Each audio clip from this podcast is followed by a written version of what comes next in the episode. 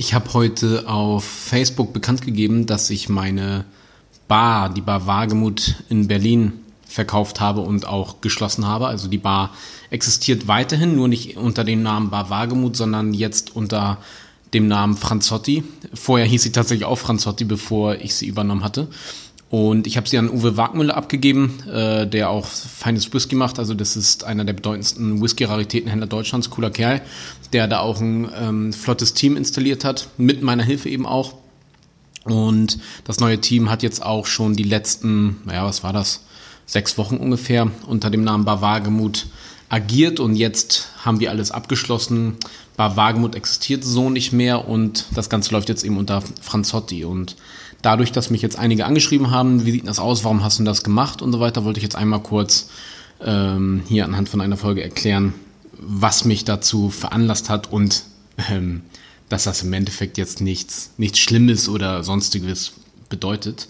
Also zuallererst, wenn man Gastronomie betreibt, gerade in einem kleinen Ausmaß, ähm, wie ich das eben gemacht habe, ist es schon sehr wichtig, vor Ort zu sein oder jemanden zu haben, einen Geschäftsführer oder was auch immer, der vor Ort ist. Ansonsten kann da die Gastronomie auch mal recht schnell außer Kontrolle geraten und da hatte ich dann immer Probleme eben mit der Beständigkeit. Also ich hatte auch in der Vergangenheit hatte ich ein cooles Team immer gehabt, aber wenn dann einfach zum Beispiel jemand ausfällt und sonstiges, da gab es so ein, zwei Situationen, wo ich dann zum Beispiel in Italien war, das war dann mal ein bisschen, bisschen ärgerlich und es hat immer für so eine gewisse Anspannung gesorgt. Und der Grund, warum ich nämlich auch nicht vor Ort sein kann die ganze Zeit, ist auf der einen Seite eben, weil ich mich ja hauptberuflich, sag ich mal, um die Schnapsproduktion kümmere. Also die Schnapsproduktion ist ja das, womit ich im Endeffekt mein Geld verdiene und die ähm, die Bar war immer so eine Spielerei, die ja auch wirklich ähm, die meiste Zeit gar nicht mal lukrativ lief tatsächlich. Das ist ja immer so etwas, was nach außen immer so wirkt, als ob wir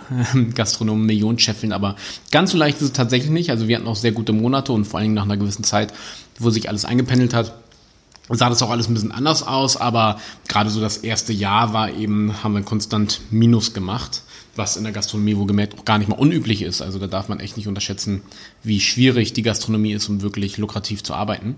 Und deswegen, also die Bar war an sich immer schon einfach eine Spielerei, so eine ganz große Leidenschaft. Und ich wollte schon, so mit 17, ja, hatte ich immer schon die Vision und das Ziel, die Bar mit der besten Spirituosenauswahl der Welt zu haben und so.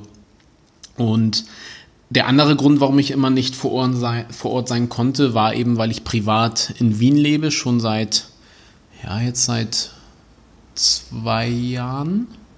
Nicht ganz, nicht ganz zwei Jahren. Und äh, ich bin jede Woche immer gependelt zwischen Berlin, Hamburg und Wien, was natürlich schon auf jeden Fall auch eine krasse Hausnummer war. Also wirklich mit jeder Woche meine ich jede Woche. Und ähm, ja, am Anfang war ich dann noch recht wenig in Wien, also nur so zwei, drei Tage die Woche. Und das wurde dann aber schon immer ein bisschen mehr Stück für Stück. Das heißt, es waren ziemlich viele Dinge, die ich so in einer Woche unterm unterm Hut zu bringen hatte.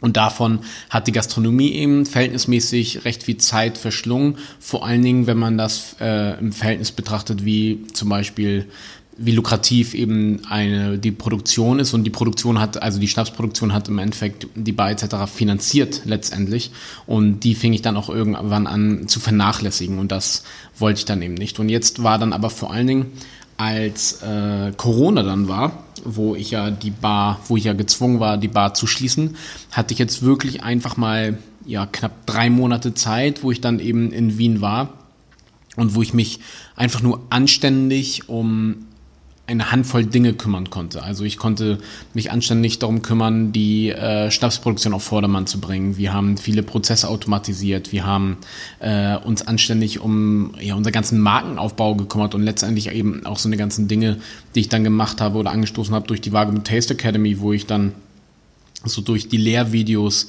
ähm, einfach mein Wissen über Schnaps weitergegeben habe, was mir auch extrem viel Spaß macht und worin ich nochmal so eine ganz andere Leidenschaft entwickelt habe und was ich auch einfach cool entwickelt habe. Jetzt meine Klickzahlen sind auch, zwar noch nicht so der Oberknaller, aber einfach die Resonanz, die daraus so entstanden ist etc. war schon war schon echt richtig cool.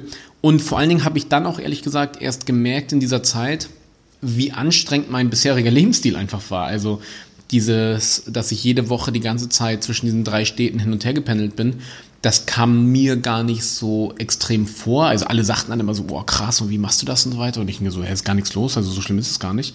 Aber einfach, weil ich so sehr gewohnt war und quasi den Unterschied nicht mehr kannte. Und als ich dann jetzt wirklich mal hier drei Monate äh, am Stück eben an einem Ort war, da hing ich so, ha, ist schon ganz schön entspannt, das Ganze auf jeden Fall. Und ähm, ich habe das jetzt auch nach und nach eben nach Wien verlagert. Also in Wien habe ich mein Sensoriklabor, wo ich dann eben meine Produktentwicklung und so weiter mache. Und in Sommerfeld, also das ist in Kremmen in der Nähe von Berlin, ein bisschen außerhalb von Berlin, da haben wir ja eben nach wie vor auch noch die äh, Spiritosenproduktion, die dann eben meine tolle Mitarbeiterin Heike leitet. Das heißt, ähm, die Prozesse sind jetzt auch halb automatisiert im technischen Sinne. Das heißt, ich, wenn ich zum Beispiel einen Likör entwickelt habe, den ich für eine andere Firma produziere, dann wird er von der Maschinerie sozusagen selber eben hergestellt. Also wir sind äh, mittlerweile auf, wir messen alles mit geeichten Wagen eben ab und so weiter und so fort. Und vorher werden die Werte ähm, ausgewertet von ähm, dem Süßegehalt der Erdbeeren und hast du nicht gesehen um die ganzen Dinge dann anständig mit einer guten Konstante zu verarbeiten. Und ich kann also sehr viel in der Produktion tatsächlich über den Computer machen und wodurch ich es mir eben erlauben kann, meine meiste Zeit in Wien zu verbringen, obwohl eben meine Schnapsproduktionsstätte in, in der Nähe von Berlin ist.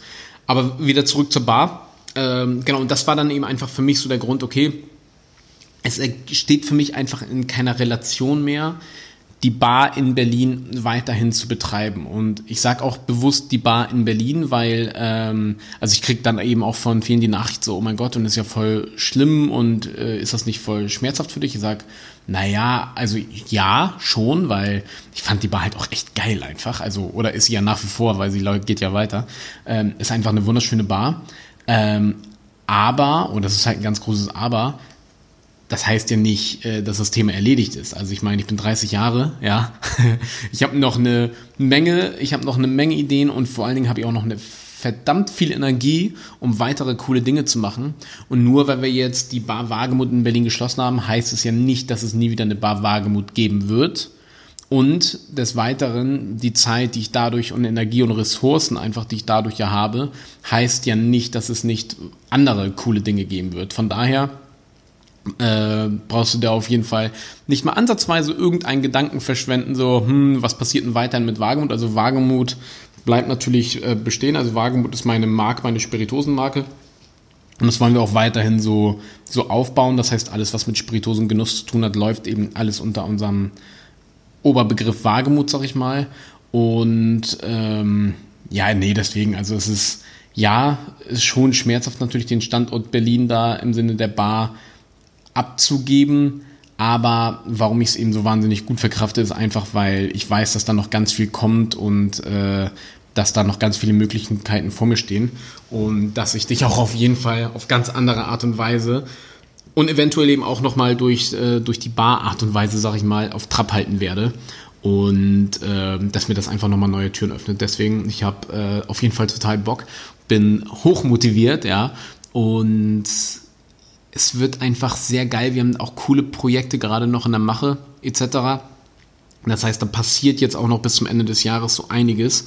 Und du wirst auf jeden Fall weiterhin von mir hören und wahrscheinlich wirst du jetzt noch mehr von mir hören als, als jemals zuvor, weil ich jetzt einfach nochmal neue Möglichkeiten und Ressourcen eben zur Verfügung habe. Und äh, deswegen einfach nur mal kurz dass du auch darüber Bescheid weißt, warum dieser Schritt zustande kam.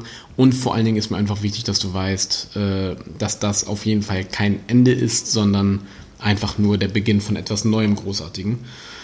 Ich danke dir, dass du auf jeden Fall das was mit angehört hast und äh, ich wünsche dir noch einen schönen Abend, ja, Abend kann man sagen. Und bis auf ganz bald auf jeden Fall. Danke dir.